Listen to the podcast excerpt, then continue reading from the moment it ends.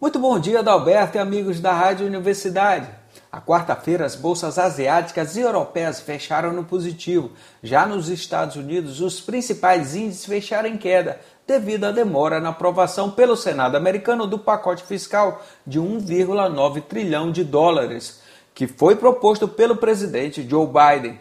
No Brasil, o Ibovespa teve grande volatilidade começou o dia positivo e, após as novas medidas de restrições declaradas por vários estados, a bolsa recuou forte quase 4%.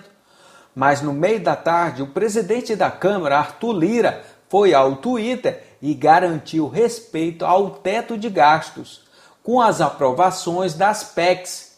A casa também aprovou a medida provisória para a compra de mais vacinas o Ibovespa fechou em queda de 0,32% aos 111.183 pontos, com volume financeiro de 49 bilhões de reais. O produto interno bruto PIB do país cresceu 3,2% no quarto trimestre de 2020, mas encerrou o ano com queda de 4,1%, totalizando 7,4 trilhões de reais.